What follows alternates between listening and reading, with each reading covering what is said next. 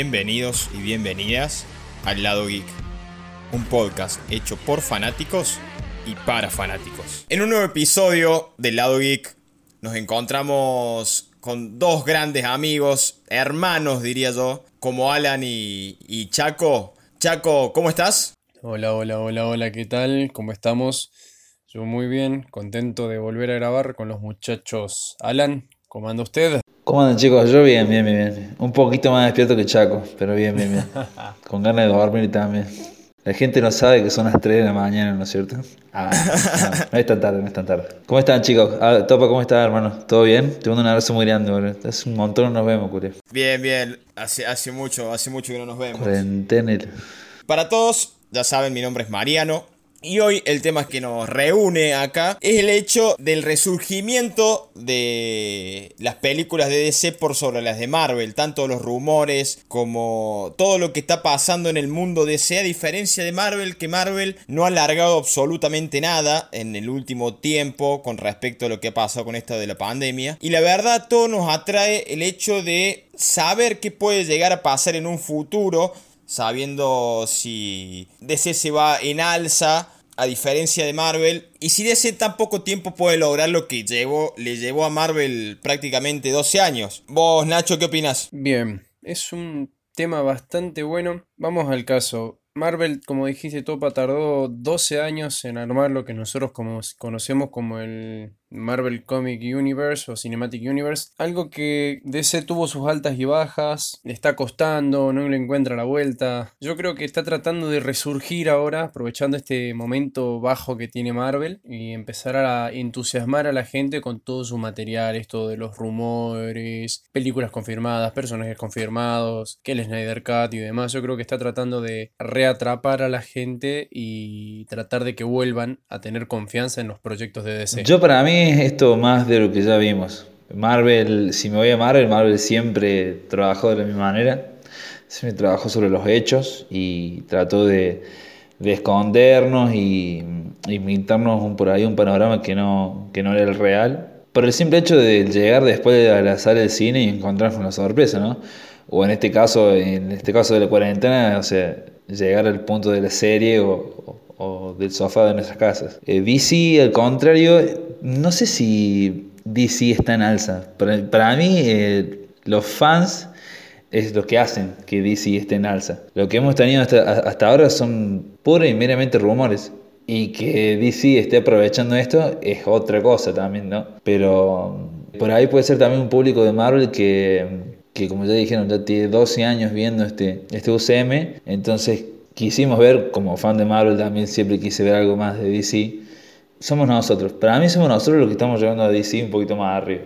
Y DC sí, obviamente está aprovechando el momento. Claro. Bien, de mi parte, yo tengo varias preguntas para charlar, un poco más que todo para debatir. Y en mi parte, yo, yo no sé qué puede llegar a salir de todos los rumores que se vienen planeando alrededor de ese como la vuelta de Keaton como Batman, Jeffrey D. Morgan como el Batman de Flashpoint, la vuelta de Ben Affleck, tenemos también el Batman de Robert Pattinson, la vuelta de Henry Cavill como Superman, entre un montón de cosas más que ha alargado DC en este último tiempo. También algo muy importante como esta Comic Con de DC, por decirlo así, que es la DC Fandom, que se va a hacer a partir del día 22 de agosto y va a durar 24 horas de manera gratuita y online. ¿Cómo nos puede llevar? ¿Qué puede salir de todos estos rumores? Y por eso era mi pregunta en inicio si se puede llegar a poner a, la par o no de Marvel en tan poco tiempo. Como decimos Alan, sí, no, los fans estamos llegando a eso. Los fans luchamos por un Snyder Cut y el Snyder Cut fue el punto de partida del alza en DC. Entonces es lo que a mí me, me da a pensar de que puede llegar lejos DC en muy poco tiempo y pelear mano a mano con Marvel en lo que Marvel duró en hacer en 12 años. Vos, Chaco, ¿qué opinas? Bien, respeto muchísimo, me encanta lo que hicieron, la verdad, los fanáticos con el Snyder Cut y toda la movida que hicieron. Y es verdad en lo que vos decís, los fans fueron lo capaz lo que lograron este renacimiento de DC, pero DC lo está aprovechando. Che, no nos dormamos, eh, la gente quiere bueno, vamos a darle lo que quieren. O sea, no, no al punto un super fan service, pero pegan el palo. Con respecto a todo esto de las noticias, e, en mi caso, a mí me atrae muchísimo lo que están largando. Esto de Michael Keaton que vuelve y Jeffrey Morgan también, son increíbles. No sé, Alan, vos qué, qué punto de vista tenés. es lo que acabo de decir, por ahí eh, decimos que Marvel está en silencio, pero en realidad lo, que, lo único que tiene en silencio Marvel es el UCM. Si vemos un poco las noticias, o sea, lo que es todo en juego, eh, Marvel hasta hace una semana ha estado activo, subiendo juegos, subiendo trailers, cómics. Hace unos días nosotros tuvimos el, el tráiler de, del nuevo, de la nueva tirada de cómics, Empire. Entonces, eh, lo único que está callado es el UCM, porque, vuelvo a repetir, Marvel siempre se manejó de la misma manera. Siempre trató de, de eh, trabajar con el factor sorpresa. Sí me gusta mucho que DC por fin se está despertando y está dando bola a los fans por fin. Los fans hace cuánto que vienen hablando y vienen pidiendo y vienen subiendo, vienen tuiteando. Me parece que es como que recién por fin le están dando, ¿me entendés? En la bola que tiene que ser. ¿Eh o no, Chaco? Claro. Mirá, justo lo que, que tocaste el tema. Marvel, es verdad, siempre le gustó jugar esto con un poco de suspenso con su UCM pero nos tiene muy en suspenso con todo lo que es el tema de series. Eh, solo sabemos dos o tres cositas así que capaz retomaban rodajes de Falcon. A lo que vamos es que capaz el UCM está un poquito decaído, como que necesita un poco de, revivir, necesita darle de comer a la gente. Lo único que tenemos para este año, por ejemplo, de Marvel, sabíamos que en el cine, bueno, iba a ser Black Widow y bueno, el, que yo estoy esperando es el juego. También me, vi el tráiler, es muy bueno, me tiene ahí emocionado, pero es lo único que me está ofreciendo. Tirame algo más. Claro, en gran parte vos lo que decís, Chaco, tenés toda la razón. En lo personal, hubiera esperado un poco más de, DC, de perdón, de Marvel hubiera esperado un poco más de Marvel. Me hubiera, me hubiera gustado mucho que en esto lo de la pandemia, obviamente, buscan como Marvel, como Kevin Feige, busca entretenerme de alguna manera o largarme algo, algún pie, lo que sea, ya sea sabiendo que tenés una serie ya casi terminada como WandaVision, mándame un tráiler, ya sea que tenés una peli también casi terminada de rodar, queda muy poco como Eternos. Entonces el hecho de no haber volcado la parte de entretenimiento, la parte del UCM para con los fans, eso le permitió a, a DC resurgir sabiendo que al cabo, no sé si me equivoco, de un mes, un mes y medio, nos llenaron de noticias, de rumores, entre otras cosas, arrancando como el puntapié, como lo que fue el Zack Snyder, y después vino una catarata de cosas grandiosas, por suerte, que la verdad eh, a uno lo tiene muy entusiasmado, a uno como fan de DC, no solamente de Marvel, sino también de DC, porque en lo personal yo soy una persona que ama a las dos cosas por igual. Hay gente que piensa que si no sos de DC no puedes ser de Marvel, si sos de Marvel no puedes ser de DC, entonces no está bueno eso. Entonces yo como fan de las dos cosas, como fan tanto de Iron Man, de la misma manera como soy fan de Superman, para mí es algo grandioso y que DC esté resurgiendo y esté largando todos estos rumores que son casi un hecho, la verdad me pone, me pone muy bien. Es una, una cuestión también a, hablar, por decirlo así, es el por qué en 12 años Marvel no se le ocurrió armar una experiencia como la que largó DC con el, con el DC Fandom. Alan, ¿qué opinas? Para mí, eh, ¿por qué no, lo han hecho antes? No, lo han hecho antes porque nunca tuvimos una cuarentena como esta antes. o sea, Marvel siempre, viste, tuvo una o dos películas por año.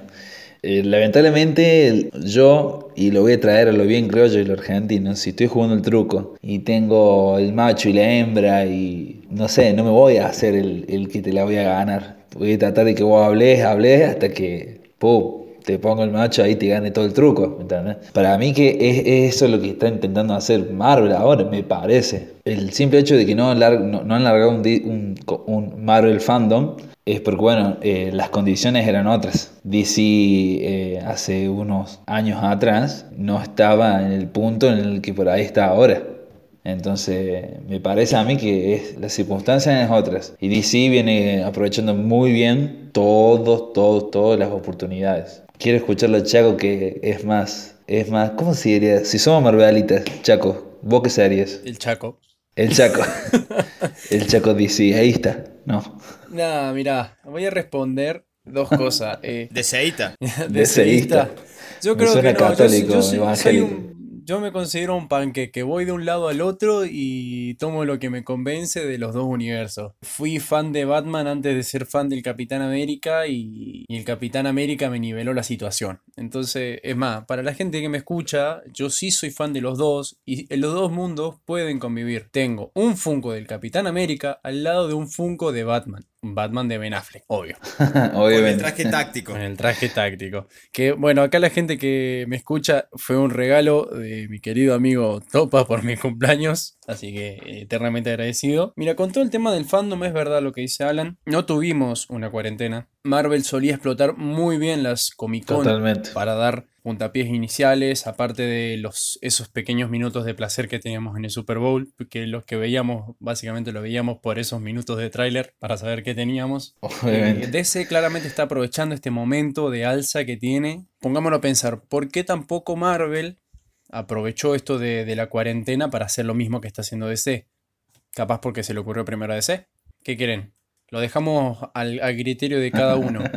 Personalmente creo que Marvel se está guardando algo, o está por meter todas las fichas a lo que ya tiene en proyectos y en producciones. Yo creo que sí, de la misma manera que pienso igual que ustedes en ese sentido, porque yo creo que Marvel en la San Diego va a largar algo grande, algo grandioso, y convengamos también que, que en este último tiempo quizás nos puedan tirar todo y revivirnos el hype que se está bajando con respecto a, este tipo de cosas, a, series, a películas, a todo el universo. Eh, yo creo que también está planeando algo, algo grosso el, para alargarlo todo en la San Diego. No sé cuáles de, de, los rumores que han escuchado ustedes les parece un poco, un poco más descabellados con respecto a todo lo que han escuchado de ese Chaco. Como todos los rumores que están dando vueltas están muy relacionados con la Flashpoint, que es una historia que a mí me encanta, la verdad, la trama es genial, lo habíamos tocado incluso hasta en el, podcast anterior de Flash y la, la, Paradox. El tema de Jeffrey Dean Morgan casi, casi, casi que confirmado para ser el Batman de la Flashpoint. Creo que es uno de los más descabellados en mi caso. Hay más que no lo voy a decir, capaz ya los nombramos, pero si alguno de ustedes lo tiene pensado, que lo digan, si no lo agrego después. Me encanta el papel de Joffrey como Negan en The Walking Dead y me gustó esos pequeños minutos que pudimos ver en Batman vs. Superman representando a Thomas Wayne. Volver a verlo me emociona, la verdad, verlo como Batman en, la nueva película sería estupendo, épico, genial. Pero me encanta, me, me encanta la idea. Pero habla, habla Checo, habla Checo de dónde, ¿Cuál, cuál es el, personaje que más te sorprendió así que hace poco lo, lo largaste en el grupo? Ah, sí, sí, sí, tenés razón. Ahí se me, se me escapó. Se me escapó. Enterarme de que, para, estamos hablando de que Jeffrey era el de comedian, ¿no? Estamos hablando de eso. Claro, claro, claro. Claro, no, yo no. Watchmen. Sí, es, es verdad, eso fue muy mala mía. Es increíble cómo un bigote te cambia la cara. No, no, no, más allá, pero más, más allá de eso, eh, es reconocer, yo me, yo, yo me doy cuenta que en The Watchmen, dice, ¿cuántos, ¿cuántos años tiene Watchmen? Tiene un montón de años, ¿no? 2000, 2009 creo. ¿2009? 2009. 2009.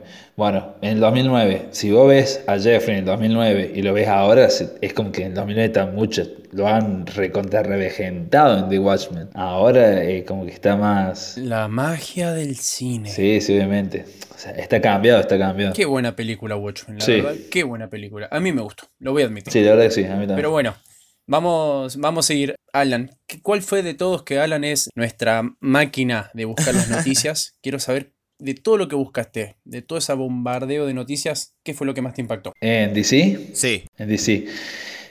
Yo soy hombre de hechos. A mí me gustan los hechos. Pero, mm, sinceramente, sí, perdón, pero si, o sea, pareciera como que todo el, todo el capítulo le estoy tirando mal a DC. No, no, yo no soy fan de DC, pero creo que tiene, DC tiene personajes exquisitos y se podría hacer cosas hermosas con ellos y ojalá que lo hagan. La, la noticia que a mí me, me encantó, que me, me pegó así muy de frente y me gustó, ojalá se haga, es la DC Fandom. Ver al señor Dwayne Johnson hablar y decir que va a ser uno de los ahí anfitriones, anfitriones me encanta, me encanta. Con, el, con la DC Fandom van a dar el batacazo para mí. Con esa van a, van a terminar de agarrar la gente que falta para, para meter, armar bien este universo CM y meterla con todo y a recaudar, señores. Bueno, en lo personal, desde mi parte, desde mi punto de vista, yo quería aclarar que un poco más descabellado no es que, me voló la cabeza, sino que me pareció una, una troleada absurda. Que fue un rumor que también hace poquito, muy poquito se filtró. Que fue el hecho de que Ryan Reynolds, o sea, Zack Snyder tenía pensado poner al Green Lantern de Ryan Reynolds en la Justice, en Zack Snyder Justice League.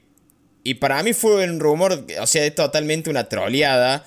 ¿Quién se va a imaginar que Ryan Reynolds va a volver al papel?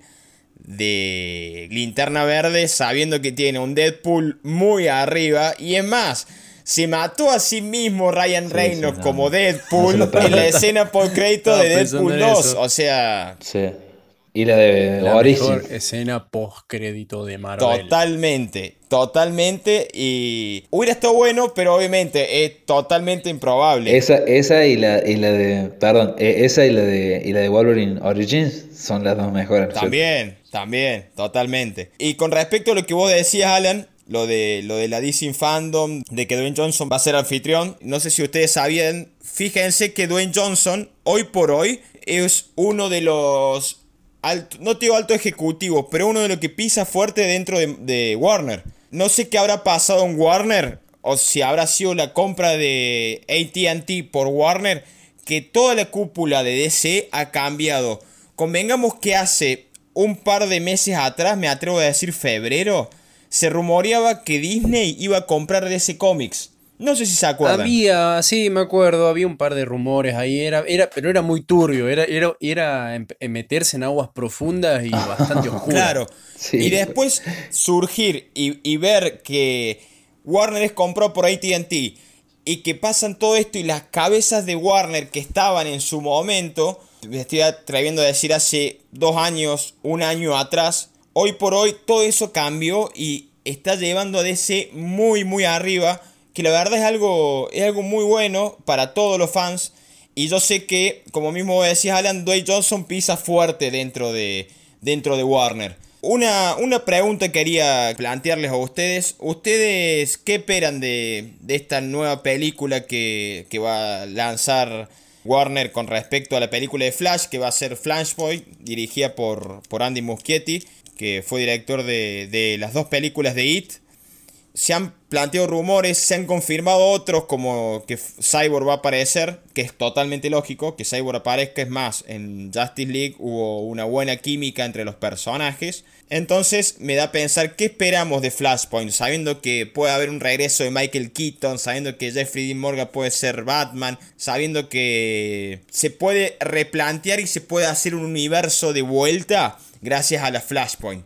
Vos, Nacho, ¿qué opinas? Bien, mira, la Flashpoint es capaz uno de los mejores recursos que puede llegar a tener DC ahora. Siendo dentro de todo conocedor de la historia de Flash, eh, después de haber visto Flash y la Paradox, es muy posible de que DC intente hacer un, un reinicio de sus. No sé si de cambiar los personajes y demás, porque con toda esta movida del, del Schneider Cut estaría casi tirando por la borda los esfuerzos pero sí reorganizar un poco su universo, poner un poco de orden. Ojo que acaba un dato importante. Eh, yo soy muy fanático eh, de la Rovers, yo me vi casi todas las series. Spoilers, atento. Ezra Miller, que bueno, es Flash en, en, la Liga de la Justicia, hace un pequeño cameo durante la crisis, hablando con nuestro querido Barry Allen de la Rovers, y tira una frase, le dije a Víctor que esto es posible o que era posible y desaparece. O sea, es un cambio de 20 segundos que es eh, épico. Gente, si alguno de ustedes lo quiere ver, simplemente entre en YouTube y ponga cameo, es Miller, Crisis de Tierras Infinitas y van a ver y van a, va a ver que todo tiene sentido. Con todo el tema de la Flashpoint, yo creo que eh, DC va a intentar unir todo, unificar tanto la pantalla chica como la pantalla grande. Es posiblemente la mejor herramienta que tenga ahora para darle un sentido al universo o reorganizar todo en un universo más centrado. Pero tiene que utilizar eso en el momento justo. Chaco, Chaco, si me permitiste, tiro uno más que recién navegando encontré con esto de, de, Keaton. Se dice, se dice que en un momento se ve en el fondo de esa escena en la que se encuentran los dos, los dos Flash, se encuentran que de fondo se ve como la ciudad, la ciudad gótica de, de la película de, de Keaton. O sea, es, como que hacen un flash así y se ve así. Yo esta Flashpoint, la verdad, de esta Flashpoint eh, vi la de la serie no quedé muy conforme, obviamente, porque no te muestran nada. Te muestran, no sé si va de dos capítulos nada más, la Flashpoint de la, de la serie de Warner. Obviamente con la de la, de la serie animada ya hablamos, y quedé totalmente aturdido. Y de esta Flashpoint, de la live, de la live action, estoy mejor con inglés, guarda. Espero todo, todo lo que vimos en la serie, en la, en la parte animada, en el universo animado y mucho más. Como les digo, me parece que por fin ahora y puede ser que tenga mucho que ver con lo que decía todo para recién, nuestro amigo Mariano, que al cambiar las cabezas, cambiar las, las, puntas de, de, estas pirámides, a lo mejor han hecho modificar mucho esto, ¿no es cierto? Mira, yo creo que tienen, que tienen que jugarla muy bien, como lo hizo la verdad en Crisis. Ahí va la aclaración, Alan. Sí muestran la ciudad gótica de, de Michael Keaton y junto con un montón de otras cosas más. Mostraron el planeta de los linterna verde, es una escena incluso hasta de la película de Ryan Reynolds. Mostraron la ciudad de Michael Keaton, mostraron eh, algunas partes de los Robin del 1960, aparece. Son momentos muy épicos que todo te lleva a que capaz está un poco organizado hacia esto qué sé yo, está todo en, YouTube, muchachos, se puede tranquilamente ver esos pequeños cameos, búsquenlos, a mí me dio un golpe tremendo la emoción ver todo eso, pero bueno, yo soy el más conocedor de esto y no los voy a marear, así que le voy a pasar la bola a Marianito. Bien, ahora, ahora planteemos lo siguiente, con esto del, del Snyder Cut, que fue el puntapié para, para iniciar todo esto, no sé si ustedes piensan o creen lo mismo que yo que puede llegar a plantear una, base a, un futuro y también creer que puede llegar a existir una secuela de Zack Snyder Justice League. En el caso que obviamente tuviera éxito tanto en críticas como en lo que sería taquilla. Va, taquilla, en este caso suscriptores desde lo que sería HBO eh, Max. Desde mi punto de vista, yo pienso que sí. Pienso que puede llegar a, no solamente dar este puntapié, sino también puede llegar a existir una, una League Dog en el caso que le fuera, le fuera bien en esta plataforma. Como mismo vos decías, Chaco, eh, intentar reunir todos esos universos. Unir tanto las series como lo que serían mm, las películas. ¿Y quién te dice quizás en un futuro? Convengamos que DC tiene estos dos grandes recursos para unir o organizar todo en el caso que esté desorganizado, como ha pasado con las películas, que son la Flashpoint y lo que sería la crisis en Tierras Infinitas. ¿Quién te dice que en un futuro no puedan llevar eso, trasladar lo que hicieron en las series al cine? Que la verdad estaría muy bueno, ya nos daría el punto justo como para volver a reorganizar todo en el caso que esté todo desorganizado. En el cual, gracias a lo que sería la Flashpoint o Crisis en Tierras Infinitas, pueden, a ver, la cantidad de Batman que hay hoy en día que tenemos, como dijimos, un Batman con, con Keaton, tenemos un Batman con Ben Affleck, tenemos un Batman con Robert Pattinson. En el caso de Flashpoint, historia de Flashpoint, vamos a tener un Jeffrey D. Morgan como ese Batman y nos da a pensar, mucha gente habló y especuló que también se podría sumar Christian Bale como Batman, pero eso es algo, algo inaudito y no creo que suceda.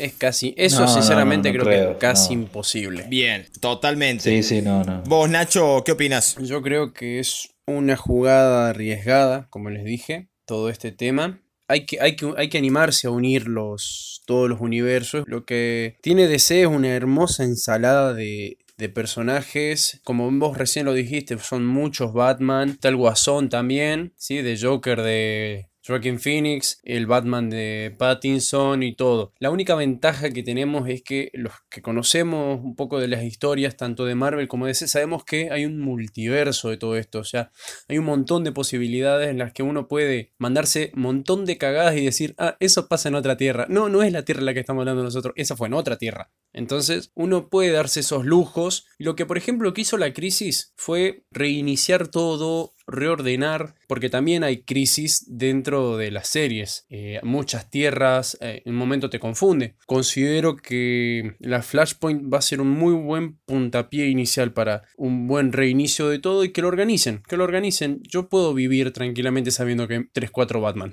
Me encantaría. Chaco, eh, lo único que conviene en el mismo universo en las series son Arrow y Flash, ¿no? El resto, o sea, es de otra serie. Es de otro universo, digo.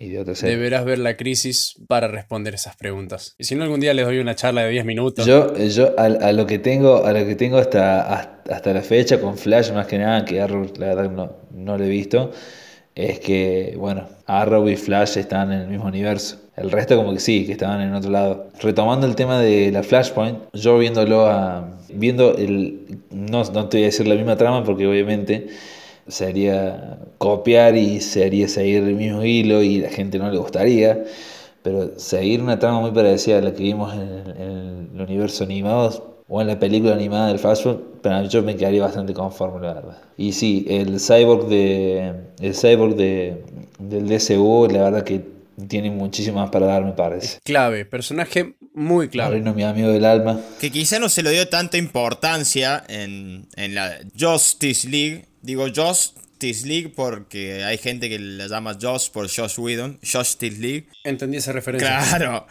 Un poco, un poco más para, para decir lo que, lo que obviamente lo, nos viene pasando a todos, es que esperamos muchísimo más de Marvel. Por eso esto, por eso este, este episodio, porque esperamos más de Marvel. De todos modos nos tiene ya acostumbrados durante 12 años, largándonos trailers, teasers, entre otras cosas. Y obviamente tenemos por venir toda una fase, como lo que es la fase 4, y ni siquiera es toda la fase 4 completa porque faltan ciertas cosas. Arrancando por las series, tenemos Falcon and the Winter Soldier, Vision, tenemos Miss Marvel, She-Hulk, Moon Knight. Y de cine ni hablar.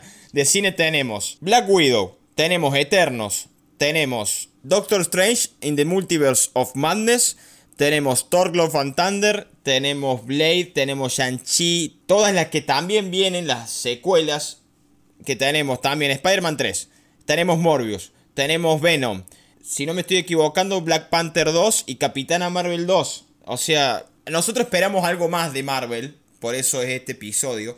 Estamos esperando todas esas cosas y noticias que esperemos que lo traigan a, a cabo en lo que sería la Comic Con. Vos, Alan, ¿qué, qué opinas como Marvelita? eh, nada, yo la, las series que realmente sí espero son la de She-Hulk, la de obviamente WandaVision y la de Falcon and the Winter Soldier. Para mí son las que más, ahí esas más espero. Miss Marvel mm, no me llama tanto. Y en película, Thor de Love and Thunder para mí debe ser, va a ser, no sé si Va a ser la Vengadores 1 de esta nueva fase, ¿no? Para mí. Va a estar muy buena. Quiero ver también qué va a pasar con los, Varones de la Galaxia, que teóricamente vamos a tener la última película, el último vistazo de ellos, así que me gustaría ver más de Groot también. Eh, hay mucho de Groot que no se, no se ha mostrado, y de Rocket también, se me gustaría ver más de eso. Bueno, ya lo dije antes también, hemos visto, para mí hemos visto el 10% de lo que todo este universo Marvel puede representar. Y si me voy a DC, ver un amalgam cómic de DC y Marvel sería genial. Que lo ha, lo ha habido y varios, ¿no es cierto? Yo de las series de Marvel, la verdad la que más estoy esperando es The Falcon and the Winter Soldier. Quiero saber cómo, sigue esa historia, si Sam es verdad digno del escudo, cómo está esa cabeza trastornada de, de cómo sobrelleva todo lo que pasó. Recordemos que a Bucky dentro de todo le, le sacaron el soldado del invierno que lo tenía en la mente y empezó a, vivir de vuelta cómo va a cargar con todo eso, con todo lo que hizo, es la que yo sinceramente más estoy esperando. Y en películas sí, es verdad, yo Alan te voy a dar la razón acá, eh, Los Guardianes de la Galaxia capaz es una de las que más me está llamando la atención, siempre me gustaron las dos películas, su banda sonora y todo, quiero y necesito de A.B. Volumen 3, saber qué, qué, pasa con ellos. Recordemos que en Endgame Thor se va también con ellos. No sé, yo voy a admitir que la verdad, cuando hablamos la primera vez sobre la fase 4 de cómo sigue esto, dije que capaz no quería verla no, no estaba entusiasmado, pero con el tiempo me doy cuenta de que necesito de Marvel, lo, necesito para, para mantener mi cordura, o lo que me queda de cordura. Por lo menos estas son mis, dos mis dos ilusiones. Bueno, yo hago que me olvidé de algo muy importante, me olvidé de una serie importantísima como la de, de nuestro dios Hawkeye. Es una de las series que más espero, por el hecho de que me gustaría ver Así como pasó con Iron Man y, y Spider-Man en el cine, me gustaría ver en la serie cómo va a pasar de, de nuestro querido dios Hawkeye, citando un poco a Pelicomic, a lo que sería K-Bishop, que la verdad me llama mucho la atención. Obviamente no es tan próximo, no es una de las que tanto espero, pero si me pongo a pensar una de las series que tanto espero, para mí es WandaVision. Me, me llama mucho la atención WandaVision por el hecho de saber desde qué realidad está basada esa serie en la realidad de Wanda, si está en la cabeza de Wanda o no, y ver qué es lo que podría llegar a pasar y cómo podría, que creo que lo hablamos con vos, Alan, en un principio, en un capítulo anterior, que podrían llegar a implementar lo que fue House of M en los cómics. Que la verdad me, me, llamaría mucho la atención saber que quizás le puede dar un pequeño guiño, guiño a los mutantes. Y también creer, ¿sí? sabiendo de que hoy por hoy ya Marvel cuenta con los derechos de prácticamente todos sus personajes. No hace mucho también creo que ya tiene los derechos de lo que tenía Universal, de Hulk, los de Namor también, el General Ross, entre otros. Que como vos Nacho decías, que es una de las series que más esperas, como de Falcon and the Winter Soldier, también ahí podrían introducir a los Thunderbolts que la verdad sería un buen inicio para otro grupo de personajes un poco más, más oscuro. Y obviamente también tenemos lo que son las series de Netflix, como Punisher, como Daredevil, como Jessica Jones, Luke Cage y Iron Fist. Que a mi manera de pensar me encantaría y ruego al cielo y a la tierra que esté Charlie Cox y John Berthal en sus respectivos personajes. Charlie Cox como Daredevil y John Berthal como Punisher. Que la verdad fueron excelentes. Bien, esto fue un episodio más del Lado Geek. Quiero darle las gracias a ustedes, mis queridos amigos, por acompañarme hoy. Eh, uno de, los pilares fundamentales que, son hoy para, este proyecto al cual tenemos los tres juntos. Quiero agradecerte a vos, Alan, por, por acompañarme esta noche. ¿A dónde, ¿A dónde podemos seguir? Antes que nada, que recién me acabo de dar cuenta, no saludé al reino cuántico hoy. ¿Cómo, me, cómo, voy a olvidar de eso? ¿Cómo está el reino cuántico? el, el, próximo lo voy a hacer, lo voy a hacer más ahí. Eh, me encuentran en, en Instagram como Alan Mareno Villarreal, Facebook de mi manera, ya saben, Superboy ahí presente. Nada, un gusto compartir de nuevo otro capítulo más con estas, con estas hipótesis, creencias y multiversos y esperanzado. Ojalá que no, no, no nos defrauden, chicos. Bueno. También quiero agradecerte a vos, otro de los, de los pilares fundamentales que llevan a, este proyecto en pie, como, como a vos, Nacho. Nacho, ¿en dónde, dónde te podemos seguir? Bien, a mí me pueden seguir en Nacho Macías95 en Instagram y Nacho Macías, simple así solo, Macías es con C, en Facebook. Solo te quiero agradecer a vos, Marianito, y a Alan por siempre por el esfuerzo que, que hacemos que hacen ustedes también, cada uno tiene sus cosas, tenemos laburo, tenemos un montón de otras responsabilidades y nos hacemos un tiempo para dedicarle a esto que, nos gusta, que son, bueno, básicamente es lo que nos une, lo que nos mantiene unidos a la distancia. Así que les mando un fuerte abrazo. Bueno, no, gracias, gracias a ustedes antes, antes que nada. A mí me pueden seguir en arroba marianito con dos tanto en Instagram como en Twitter. En Facebook nos pueden encontrar como el lado geek, todo mayúsculas en Instagram como arroba el lado geek y en Twitter como arroba lado geek podcast. Muchas gracias a todos por escucharnos y hasta pronto. Y que la fuerza los acompañe.